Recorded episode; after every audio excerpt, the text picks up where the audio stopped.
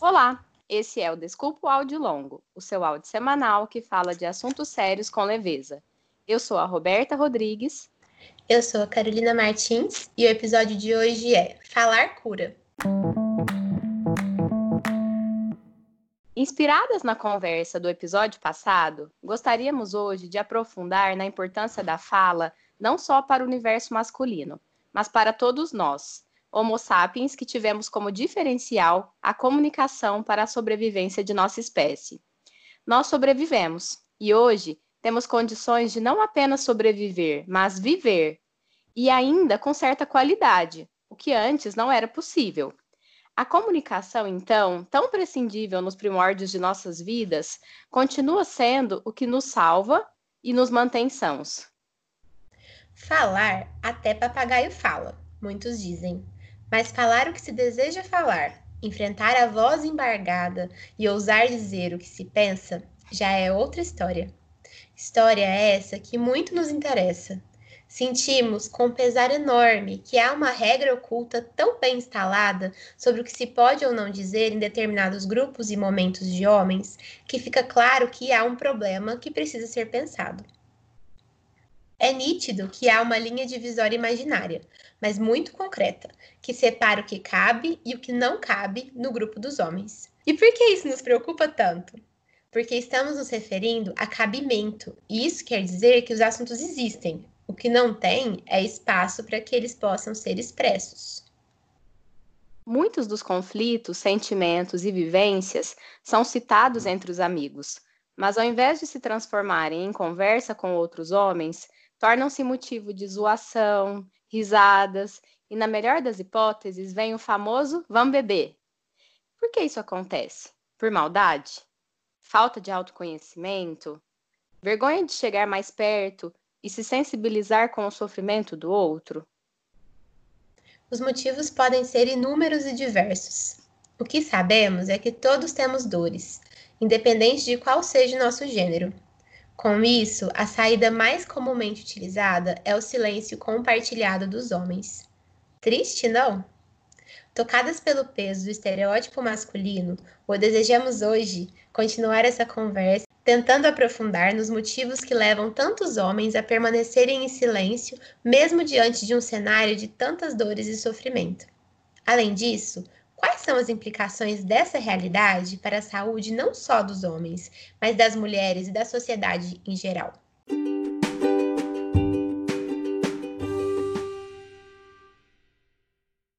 Que difícil começar essa conversa hoje, eu acho, porque é, eu tô com a sensação de um gap, sabe? Porque naquele dia da conversa com os meninos, um gap, eu quis dizer assim, né? Um espaço aí. É, a gente quis falar tanta coisa, né? Porque a conversa estava tão boa. Ao mesmo tempo, um sentimento que eu tinha era assim, não, eu não vou atrapalhar, não, deixa eles falarem porque tá bom demais. E aí, essa semana que a gente teve, né, do, da gravação passada para essa, acho que muitas coisas surgiram na minha mente, algumas mais até do que acho que naquele momento da conversa, porque com o tempo deu para ir também é, pensando mais, mas ao mesmo tempo parece que falar aqui hoje é, tem um certo pesar também, porque parece que a conversa estava gostosa também de fazer junto com eles. Uhum. Gera uma certa frustração. Eu acho que é até uma coisa que a gente vive com frequência, assim, nas conversas que a gente tem aqui, porque aí no comecinho a gente, né, tá, é, como você diz, aquecendo os motores, a gente tá, né, pegando o jeito, de repente o negócio flui de um jeito maravilhoso, e na semana passada, assim, a sensação que deu é que a gente interrompeu no meio, a gente não interrompeu no final, né, ainda tinha muita coisa para ser pensada junto, eu compartilho um pouco desse sentimento, assim, de que aí ficou um, um vazio, um vazio não tão vazio assim, porque a gente conversou bastante, né, amiga, durante a semana sobre esse uhum. assunto. É, mas, de toda forma, um vazio no sentido de manter a conversa acontecendo. Mas foi interessante até para a gente continuar, é, deixar o assunto amadurecer na gente, né? E o que permanece ainda é que eu disse isso no episódio, eu acho que, que isso ficou também para você, como parece ser cansativo, né, manter mesmo essa persona masculina e, né, intocável, que não sente, que não se afeta, inabalável, né? E como isso é, é frágil no final das contas, né? Descendo aí um, um, um paradoxo, porque ninguém é assim. E como isso está bem instalado, né?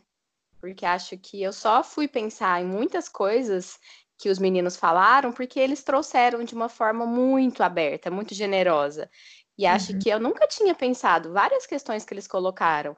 Muito do que me vinha, acho que é, é, um ponto que a gente até conversou, até com os meninos depois. Muito do que me vinha era assim: bom, os homens não foram criados de um jeito bom, é, não que a gente tenha sido, mas pensando muito né, no que faltou para os homens, e que precisava só acrescentar essa parte da sensibilidade, do afeto, de poder dizer o que sente.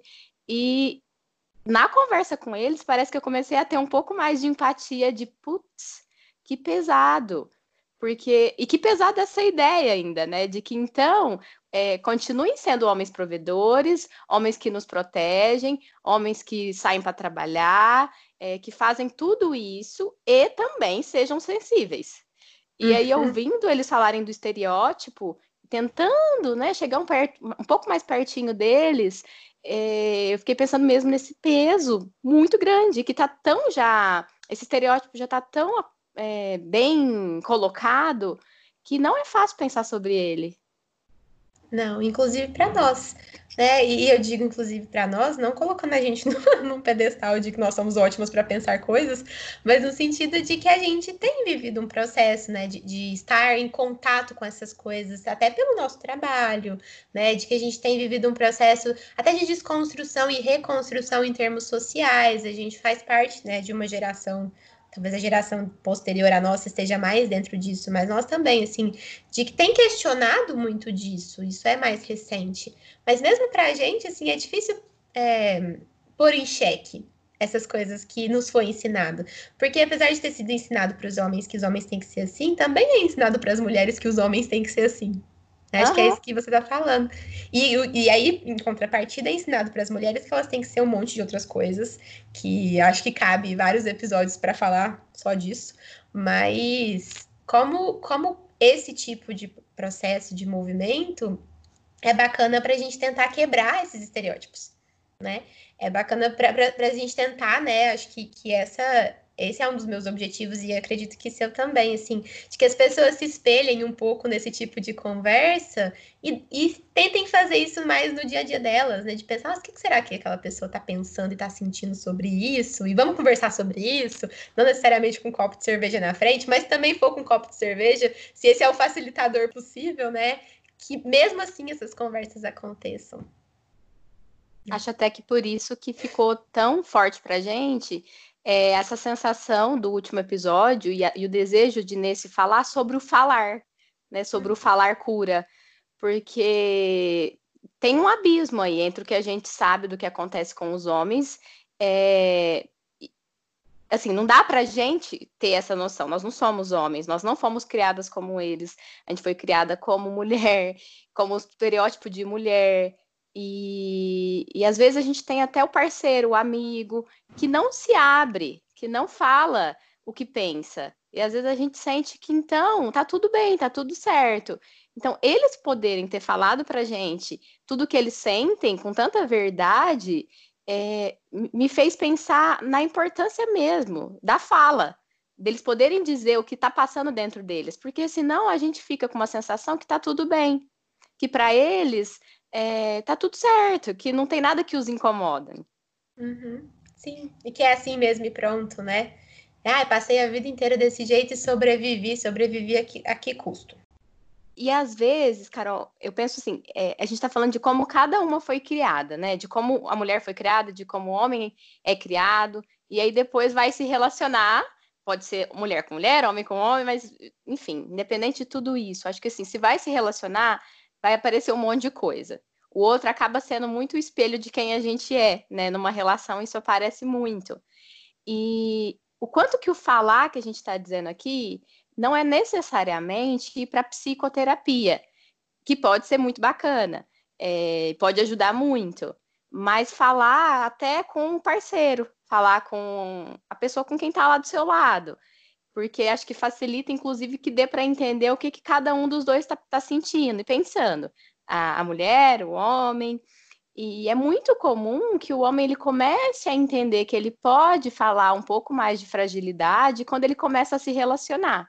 Isso se ele se permite também, porque eu acho que tem todo um primeiro passo desse se relacionar que é da sedução, do namoro, normal. A gente também não sai falando das coisas que pegam pra gente de cara. Mas eu uhum. acho que uhum. aí é uma das primeiras oportunidades que o homem vai tendo de poder falar com uma outra pessoa sobre a parte que não é forte. E isso não quer dizer que não é forte, né? Poder Sim. dizer das outras coisas que é também. Sim, eu fiquei aqui pensando em duas coisas à medida que você foi falando. A primeira é que me bateu um desejo muito grande de tentar pensar, não nós duas, porque eu acho que a gente não tem condição para isso, mas como fica isso para a população trans, sabe? Para o homem trans, que foi, né, muitas vezes criado enquanto mulher, mas enquanto uma mulher que não se entende como mulher e entendendo um pouco do mundo dos homens, que é um pouco que, o, o, jeito que a gente vê também, e como fica essa construção de identidade, de masculinidade e de feminilidade é, dentro, né, psicicamente do homem trans, porque pode ser que isso fique um pouco misturado, né? E assim, pode sair uma coisa muito bacana disso, mas podem sair também muitas dúvidas, muitos, muitos medos, muitas inseguranças, né? De como ser realmente visto numa sociedade extremamente preconceituosa como homem, se você não se porta como homem, sabe? Assim, jeito que o estereótipo homem existe, né? E você não precisa se portar dessa forma, mas talvez precise em algum lugar. Então, fiquei com muita vontade, assim, de gente abrir esse espaço para discussão é, e, e para as pessoas que nos escutam, né? Caso a gente tenha o privilégio de ter alguém que viva essa situação nos escutando, seria bem legal a gente ouvir como é isso. Acho que isso também me fez pensar, Carol, na questão da diferença de identidade de gênero com escolha de objeto amoroso. Objeto, estou usando um termo aqui, é muito da psicanálise, mas escolha de alguém para a gente se relacionar que uhum. vamos deixar claro que não é uma escolha consciente. Identidade de gênero é o, como que a gente se sente. É, eu me sinto homem, eu me sinto mulher. E, e, isso independe se eu tenho um órgão sexual masculino, se eu tenho um órgão sexual feminino, se eu uso rosa, se eu uso azul, se eu gosto de futebol, se eu gosto de balé, isso independe de, disso. E aí, na, na questão da parte né, trans, do, das pessoas que são transexuais, às vezes dá um nó na nossa cabeça. Até quando eu fui trabalhar num ambulatório de sexualidade na, na no HC, eu trabalhei diretamente com essa temática. E eu lembro que dava um pouco de tilt na cabeça, porque a gente está acostumada a olhar para essas coisas muito binárias, muito simplistas. Ah, uhum. então é trans, então um trans masculino. O que, que é um trans masculino? É uma mulher que se sente homem. Uma mulher, eu estou usando aqui para a gente falar da parte biológica, que tem os órgãos sexuais femininos, mas se sente homem. E essa pessoa trans masculino, então, ela vai se interessar por uma mulher para se relacionar? Não necessariamente. Ela pode se interessar por um homem, ela pode se interessar por homem e mulher.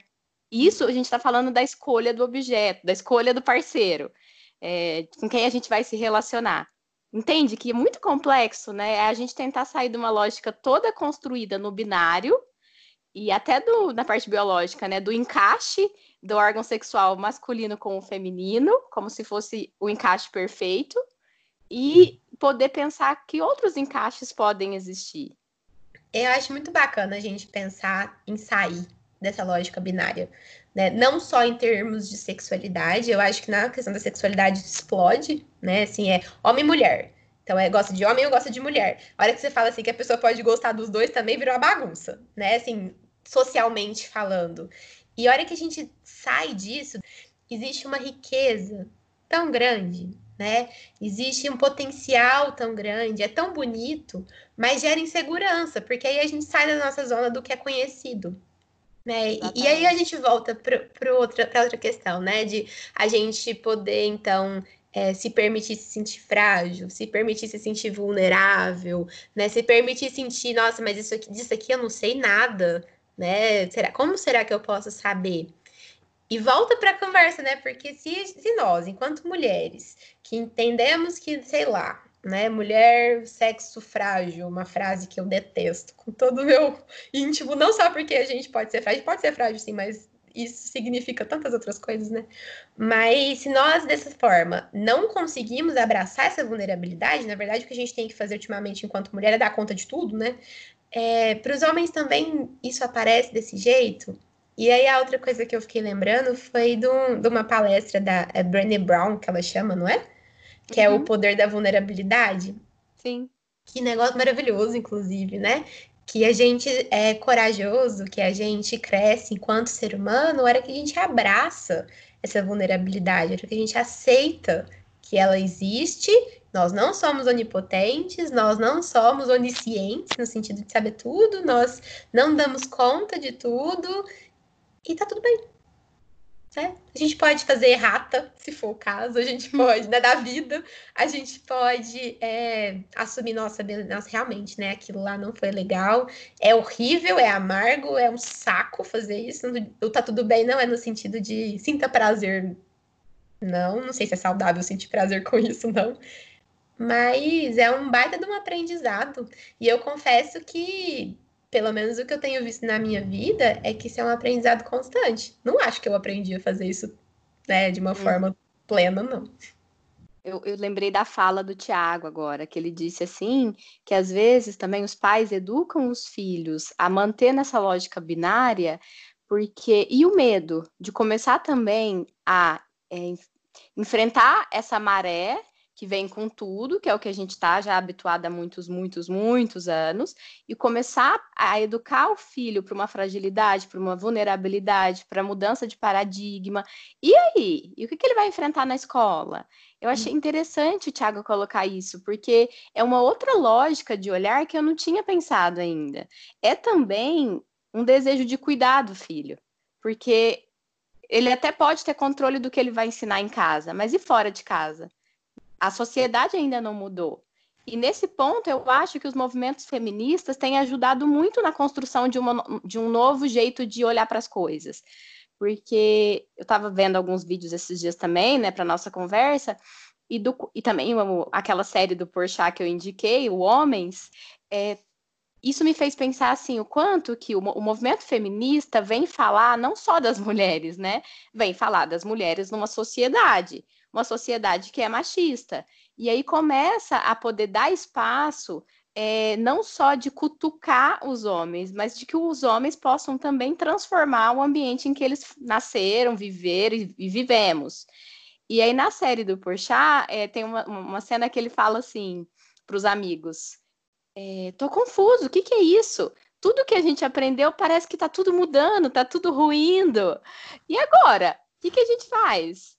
E, e, assim, é uma oportunidade de reconstrução, de criação de novos jeitos de ser, que pode ser muito bacana, e, e, que eu acho que aí a mulher e o homem, um pode ajudar o outro, né, nesse processo. Porque é muito comum a gente conversar com amigas, familiares, e ver que os homens têm uma dificuldade de se abrir, os homens têm uma dificuldade de se cuidar, de ir ao médico, e as mulheres, enquanto companheiras, costumam ser a pessoa que dá uma movimentada nisso. Então eu penso que será que o movimento feminista também está ajudando, né, nos homens poderem se movimentar? Sim, e é muito legal a gente trazer isso, porque não sei se isso é fruto da internet, mas existem muitos ataques ao movimento feminista. Mas é legal para lembrar que o movimento feminista, pelo menos a forma como eu interpreto o movimento feminista, é um movimento de mulheres, é um movimento voltado para mulheres, mas não só para mulheres. É um movimento social, é um movimento de transformação social. Né? Até porque é super importante a gente trazer essas questões do homem do ponto de vista das mulheres, porque a gente sofre com tudo isso. E a gente sofre desde um nível ali mais micro da relação, no sentido de não saber o que, que o nosso parceiro, no caso da mulher é, heterossexual, né? Não saber o que, que o nosso parceiro tá pensando, tá sentindo, não saber como ele tá, né? se envolvendo com a gente, ou se ele tem algum tipo de insegurança, qualquer coisa assim até no nível mais intenso e mais macro, que é o nível da violência, que é o nível da, da né, de um estresse na relação muito grande, e da violência sexual, da violência doméstica, né, da violência com os filhos, né, da violência com a criança. Existe uma insegurança no comportamento violento. Já assistiu o filme Brave? É infantil. O, o Valente? É, Valente, eu falei aqui em inglês. Você já assistiu? Já. Eu tava aqui pensando sobre o filme, né?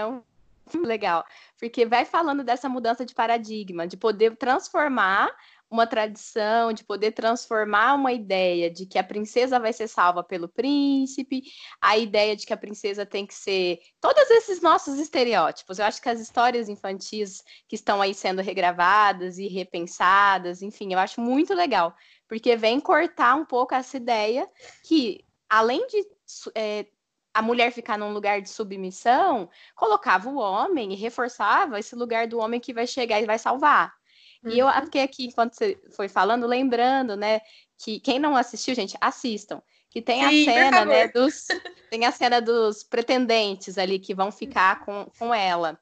E aquilo é retrógrado, né? Assim, deles terem que mostrar força, deles terem que duelar, e aí eu acho que o final do filme, ele é muito bonitinho, porque mostra essa possibilidade de transformação mesmo, de que dá para pegar a tradição e não jogar ela fora totalmente, porque ela acaba fazendo um jeito de costurar aquilo na vida dela de um jeito que faça sentido para ela. A família começa a entendê-la e aí parece já também sair dessa lógica de que o homem tem que ser o que vai lá mostrar todos os dotes de braveza e força que eles têm, e eles podem namorar, ou podem paquerar, podem sair, podem se encontrar, podem conversar, podem se conhecer para depois ser feita essa escolha de com quem ela ia ficar. É, é. Sim. Nossa, tô toda arrepiada. Ajuda.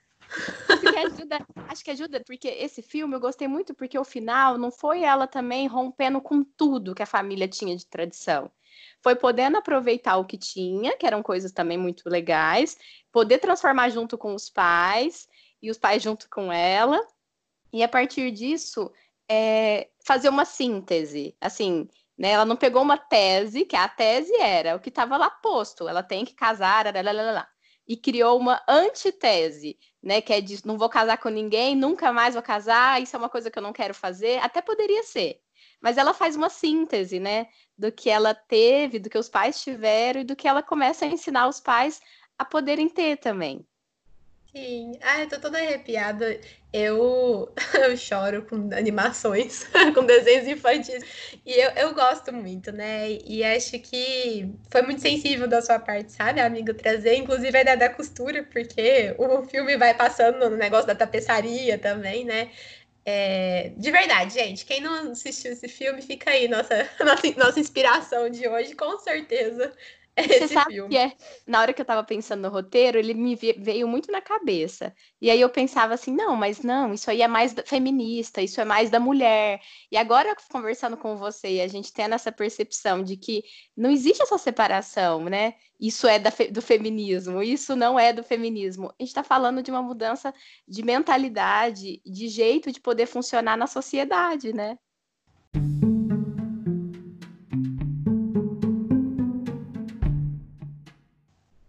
Carol, amiga, vou entrar no e-mail para ver se tem algum relato dos homens.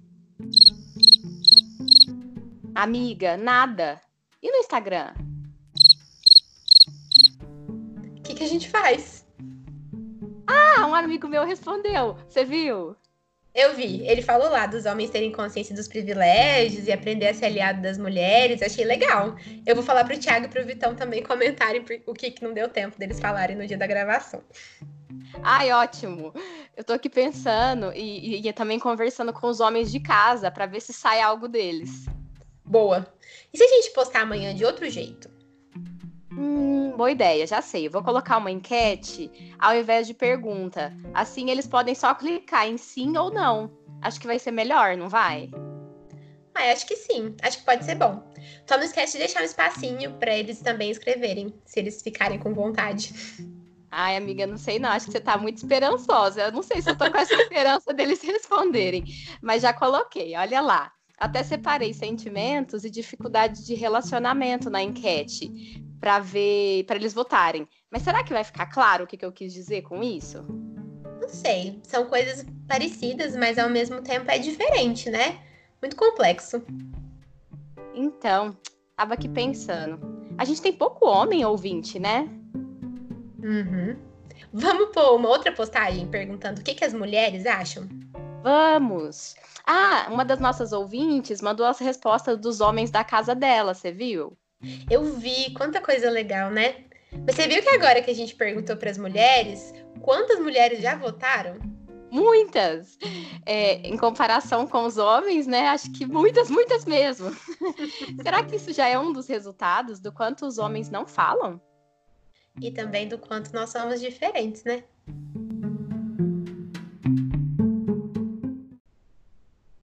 Gente. Ai, ai. nós fomos muito honestas, viu? Nossa conversa realmente foi por aí. Foi Durante desse jeito. semana. A gente até achou que a gente ficou meio insistente com as nossas enquetes e meio parecendo muito ansiosas em cima de vocês.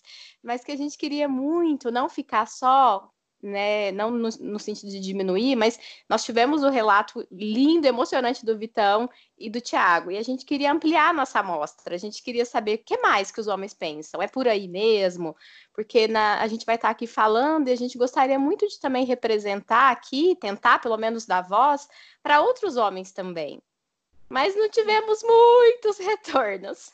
Não, tivemos alguns, né? Alguns Sim. temas apareceram, eu acho que a gente pode citar um pouco deles aqui, mas acho que entra um pouco nisso tudo que a gente tentou conversar, né? De que nossa, né, nossa amostra é viciada, talvez por nossa população de ouvintes ser majoritariamente de mulheres, e também junta com essa questão de. de... Eu tenho a sensação de que para algumas pessoas fica até assim, tá, mas eu vou falar o quê?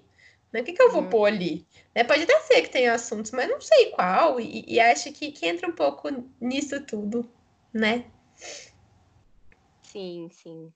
É, eu não sei, sabe, se no geral, se os homens que usam o Instagram, se eles têm esse hábito de interagir mesmo, né, nas páginas que eles seguem. Pensando agora até nessas coisas de sorteio de Instagram. Normalmente eu vejo assim as minhas amigas fazerem isso. Eu não sei se algum amigo já fez isso. Então também, é, talvez isso seja uma diferença, né? Entre as mulheres e os homens. Não acho que a ideia seja igualar. Nós somos diferentes, seres diferentes. Então pode ser que os homens não responderam porque eles não gostam mesmo de conversar, porque eles não se interessam por esses assuntos, ou podem ser porque também eles homens no geral não gostam de fazer isso. Alguns também. Não sei se dá para generalizar, não sei, fica uhum. meio confusa essa minha fala. É, mas acho que o ponto é que, é que cabe muita coisa. Talvez a confusão seja daí, né? Cabem muitas interpretações. Inclusive, se a gente também conseguiu ter uma linguagem que acessasse eles, sei lá, cabem muitas interpretações. Mas acho que a gente podia, então, falar um pouquinho de que temas que apareceram. Já que a gente já está falando disso, deixa eu só fazer um comentário. É, acho que aí eu vou acabar entrando num dos temas, mas que foi é, lá em casa, quando eu conversei com os homens da minha família, eu observei isso, assim, mas o que vocês querem dizer com isso? O que, é assunto proibido? Não tem assunto proibido, não, não tem uma placa de proibido. Então, assim, até essa parte mais concreta, né, assim, é, a gente não, não é isso que a gente está querendo dizer, assim, que, as, que tipo de assuntos vocês não falam nos grupos? Ah, alguns, mas também não sei se eu quero falar. Para que, que eu vou falar disso lá? Sim, e essa é uma pergunta, né? Para quê? Acho que a resposta desse pra quê tá lá no título do episódio. Acho que isso que você falou já é um tema, na verdade. Mas um que a gente pôs aqui para tentar pensar. Um outro que você já comentou de se os homens vão menos ao médico ou ao profissional da saúde, né? Tem menos iniciativa para procurar ajuda. Mas existe uma ideia de que homens procuram menos ajuda, né? Demora mais para ir no médico, tem aquele discurso de que é, e no médico é procurar problema, né? Então, assim. Eu tive uma experiência na residência que eu fazia um. Eu estava num, num núcleo de saúde em que a gente fazia muitas ações de promoção de saúde. Então, tinha grupos de mulheres, grupos na escola, grupo de canto. E eu fiquei muito surpresa quando eu entrei nesse núcleo. Eu fiquei lá do, dois anos, né, de residência, porque eles tinham um grupo de homens. E lotava a sala. E era muito legal de ver, porque eu acho que isso me dá esperança de ver que uhum. não era os homens indo nem para também assim, ó, tô com uma doença, vim agora tratar porque não tem outro jeito. Era os homens indo para o núcleo de saúde conversar com o médico, com o enfermeiro, conversar entre si, fazer amizade entre si. Era uma população muito idosa, então muitos idosos que né, moravam sozinhos começaram a ficar mais próximos. E assim, lembrar dessa, dessa experiência e, disso, né, que, que eu tenho conhecimento, me traz também uma esperança, assim, de que desejo pode ser que tenha. E, e também é, assuntos para conversar também. Sim, com certeza. Que lindo, né? E que bom que esse grupo funcionava. Eu acho que, que isso que você falou é essencial. E talvez exista o desejo de ter um espaço de compartilhamento assim e o que falar nesse espaço também. Porque às vezes as pessoas vão falar, ah, mas eu vou procurar isso para quê? O que, que eu vou falar lá? Né? Não e tem como um a gente responder isso, mas. Era aberto, assim, é, o que, que eles iam falar. Então era desde vamos falar sobre câncer, vamos falar de diabetes, vamos falar de pressão alta, até vamos falar da vida. Uhum. Quer dizer, isso eu sei porque eles contavam, né? Porque mulheres não podiam nem pôr o pé na sala no dia do grupo. e era só para os homens. Muito bacana, né? É, fiquei aqui lembrando de um trechinho do documentário que o Thiago é, me recomendou para a Caixa de Pandora semana passada. É muito bonito que tinham, era um grupo de homens também, acho que foi por isso que eu lembrei. E que aí o, a dinâmica deles era pegar um papel, tinha uma máscara desenhada, então eles tinham que enfeitar a máscara com adolescentes, esse grupo. E com adolescente eu acho que isso tudo fica até mais intenso, né? Adolescência é uma fase difícil da vida. Mas a máscara, essa máscara era colorida, pintada assim, eles enfeitavam a máscara lá do jeito que eles quiseram. E aí na frente da máscara eles tinham que escrever é, o que que eles transpareciam, como eles achavam que as pessoas enxergavam eles. E do outro lado da máscara eles tinham que escrever o que que tinha por trás da máscara, o que que tinha lá dentro deles de verdade. Não vou dar mais spoilers, assistam o documentário, ele é muito bom. Mas foi fantástico, sabe? Assim, eu acho que, que isso também é um exemplo, assim, de que tem coisas para serem pensadas e sentidas, né? E aí eles não leram as próprias máscaras, né? Eles leram dos outros, assim, eles deram de, de misturar. Mas achei muito legal. Fica aí uma sugestão de dinâmica para alguém que for trabalhar com uma espécie de grupo desse jeito é um jeito da gente tocar nessas coisas, né? O documentário Silêncio dos Homens também mostra, né, os encontros de homens e uhum. umas cenas tão bonitas assim dos homens se abraçando, né? E de um jeito que não é um aperto de mão e um abraço meio frio assim, né? Deles realmente se abraçando. E, e, a emoção que isso gera, né? Até lembrei que eu queria comentar uma coisa, né? Que tem muito a, a sensação assim, homem não chora. E aí parece que o homem só pode chorar, então, se estiver vendo um filme, ou pode chorar no altar esperando a, a esposa entrar. Se não chorar, até é estranho, que homem é esse que não está chorando vendo a noiva. Tem algumas coisas muito já é, fechadas, né? no nosso pensamento, mas atendendo homens, eu também comecei a, a visualizar o quanto que assim, é, de que jeito os homens choram, porque não é porque eles não choram, talvez e aí também não estou generalizando, porque tem homens que choram sim e com facilidade, mas normalmente eles demonstram o afeto de um outro jeito. Então é também entender qual que é o choro do homem. Pode ser uma voz embargada, pode ser um silêncio, pode ser um olho que começa a lacrimejar mais segura. E, e se foi isso? Qual o problema, né? Mas que é, também poder visualizar que o homem tem sentimento e embora não seja igual à mulher, ele tem, ele, ele talvez esteja demonstrando desse jeitinho que é o jeito dele de demonstrar. Sim. Sim, e às vezes até busca, né, esse choro. Uhum. Depois de um tempo. Outro tema que a gente também, né, recebeu de resposta, nas nossas poucas respostas, é de que homem não pode ter medo né? Homens são muito objetivos, ou será que eles foram criados para serem objetivos, né? Porque eu conheço homens que não são nada objetivos também. Mas que homem, então, se tem uma barata ali, e eu confesso que eu sou dessas mulheres, tem uma barata, eu chamei o Thiago, não sou eu que vou matar a barata, porque eu não gosto de baratas, mas. É, mas e se o Thiago tivesse medo de barata também? Nós dois iam ter que dar um jeito aqui, né? E existe essa ideia, então, né? Aquilo que o Thiago também trouxe na semana passada, de que tenha alguma coisa assim de, de Ai, de, de né, escutando um barulho esquisito em casa, né? Quem tem que lá ver é ele. E eu acho que está aí essa coisa do homem não poder ter medo, né? E, e não poder ter medo não significa que o medo não existe. Fica uhum. aí só essa provocação. Às vezes fica até maior. Exatamente. É, um outro tema que apareceu foi a questão de que não cabe é, mulheres e exposição das companheiras. Quando eu recebi, quando a gente viu né, esse, essa resposta, eu fiquei pensando, ué, mas grupo de homens o que mais tem é foto de mulher pelada, é vídeo pornô, ou é falando de mulher no geral. Mas depois eu fiquei aqui pensando também se não é assim, pode mandar essas fotos, pode até falar de um jeito muito é, objetificante sobre a mulher, mas quando essa mulher começa a ser a namorada, acho que aí é muito complicado, assim, parece que é um lugar é, perigoso, assim, não dá para você ficar se expondo é, de dizer do seu relacionamento, de dizer da mulher, até porque a gente verifica que às vezes os homens também não sabem fazer uma reflexão mais profunda. Não estou sendo julgador agora, gente. Pode parecer que eu estou julgando, né? Falando desse jeito. Mas é porque uma das respostas também foi essa. Não cabe reflexão profunda e não cabe áudios longos. E aí, como que vai falar, então, sobre o relacionamento com a companheira? Porque quem que vai falar lá se não for falar dessas coisas mais complexas e mais profundas? Né? Ele não vai simplesmente mandar uma foto da namorada e os caras vão falar, ê, bonita, a partir do momento que é namorada. Então, uhum. o que que dá para falar da mulher? Realmente fica limitado, né? Até tem uma outra resposta interessante que é não cabe homens pelados. Uhum. e aí eu fiquei pensando, tá, mas também fiquei na dúvida. A minha sensação é que a gente ia receber relatos. A gente não uhum. recebeu relato, a gente recebeu respostas muito bacanas que a gente está compartilhando com vocês. Mas o meu desejo era assim: fale mais sobre isso, me conta um pouco melhor. Como não teve essa parte, a gente está aqui devaneando o que a gente foi pensando.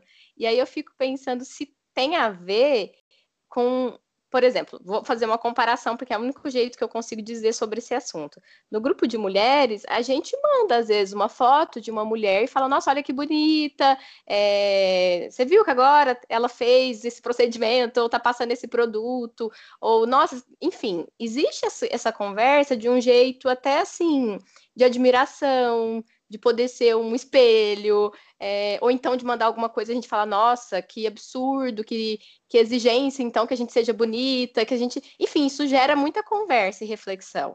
Então, eu, eu, o que eu entendi é que não cabe falar sobre é, a beleza dos homens, talvez.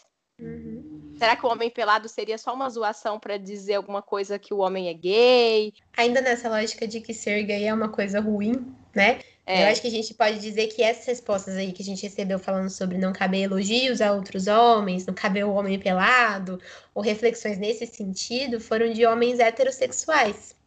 Né? E acho que, né, não sei se fica um pouco diferente, né? Homens que se identificam com o próprio gênero e que são heterossexuais, né? Que se sentem atraídos por mulheres.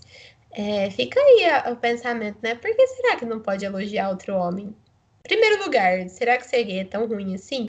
Em segundo lugar, será que achar outro homem bonito significa que eu quero ter uma relação sexual com ele? É, e eu tenho a sensação de que com essa nossa conversa a gente abriu tantos campos, né? Assim, ficaram tantas pontas aí que a gente pode continuar puxando e continuar pensando.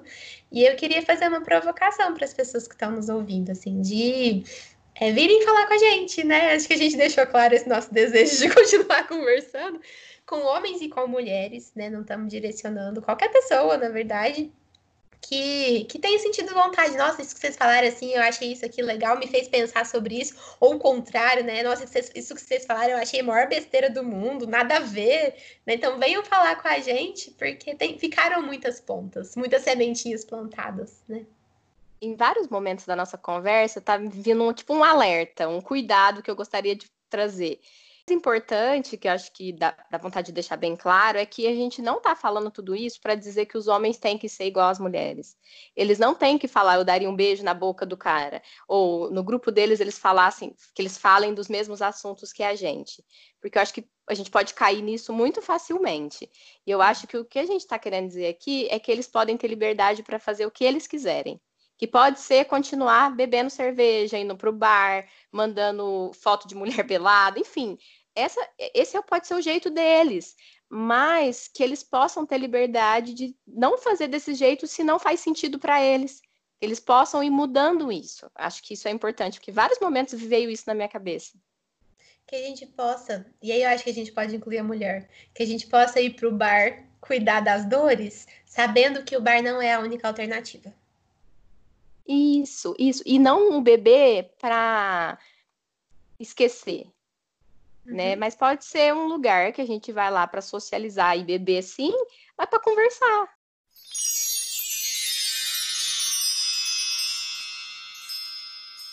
Bom, para nossa caixa de Pandora de hoje, né? Somos só nós duas, mas eu acho que tem muita coisa aí para continuar acrescentando.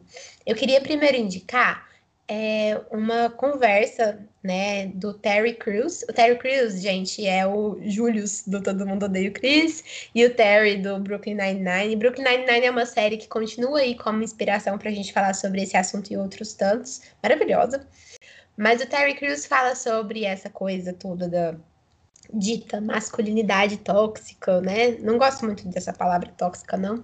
Mas ele fala um pouco sobre isso e ele conversa com o site do HuffPost eles, eles conversam um pouco sobre uma palestra que ele deu num evento, e eu vou deixar o link, né, depois lá no nosso, é, na nossa postagem do Instagram, posso deixar na, na descrição do episódio aqui também, mas ele né, tem uma conversa do Terry Crews com o HuffPost Brasil falando sobre isso, sobre essa palestra que ele deu. É, vou indicar também a série Sessão de Terapia, eu acho que ela é legal para falar de um monte de outras coisas que a gente ainda quer conversar aqui, mas é legal porque existem homens em processo de terapia na série, e então é a série que eu quero indicar. Essa série está disponível no Globoplay. É uma série brasileira, com Celton Mello. E eu queria também indicar, por fim, é uma série de curtas, né, de videozinhos produzidos pelo David Schwimmer, que é o Ross de Friends que chama That's Harassment, que é o. É, falando isso, é assédio, é o nome da série. É, vou indicar, vou, eles estão dispostos, disponíveis em várias páginas, em vários sites, mas se você coloca, né, isso é assédio, acho que dá até para pôr o nome em português também, para procurar com o Ross de Friends, vocês vão achar vários videozinhos que ele fala sobre assédio em Hollywood, num ponto de vista não só do assédio descarado, mas do assédio. É... Como que eu posso dizer? Que fica nas entrelinhas, né? E que nem sempre é divulgado. E eu acho que isso tem tudo a ver com o que a gente está conversando aqui, porque é, não falar, os homens não poderem viver tudo isso e conversar sobre essas questões pode gerar, sim, situações de muito assédio. Então, fica aí as minhas sugestões. Dessa questão de que a educação sexual, que é tanto julgada, né, principalmente pelos mais conservadores, não tem a ver com educar para fazer sexo, tem a ver para tem a ver com educar para evitar assédio, abuso sexual, situações de violência. Sim.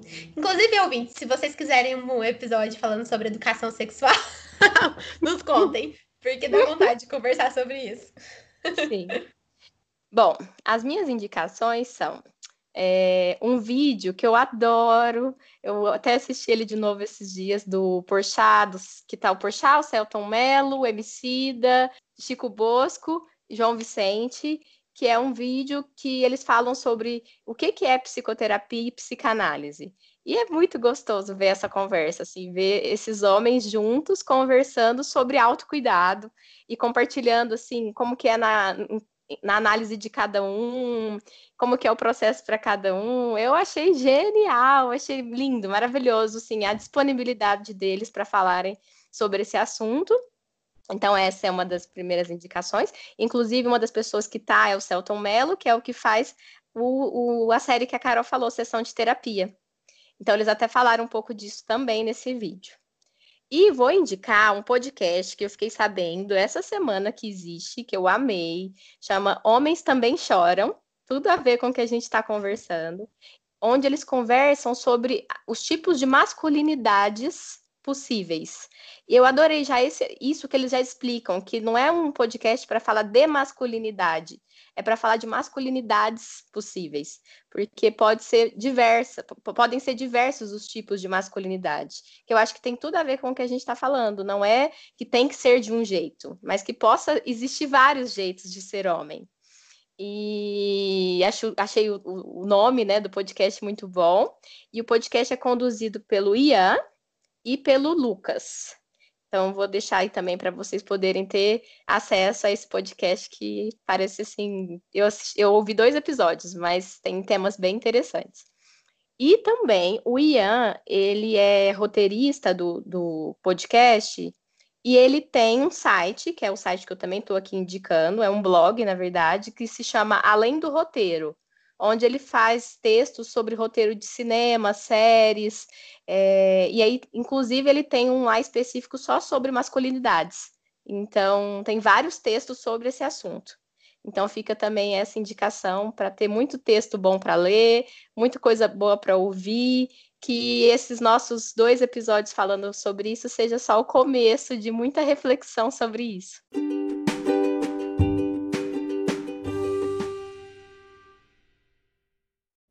Já sabem, né? Nossa interação continua pelas nossas redes sociais.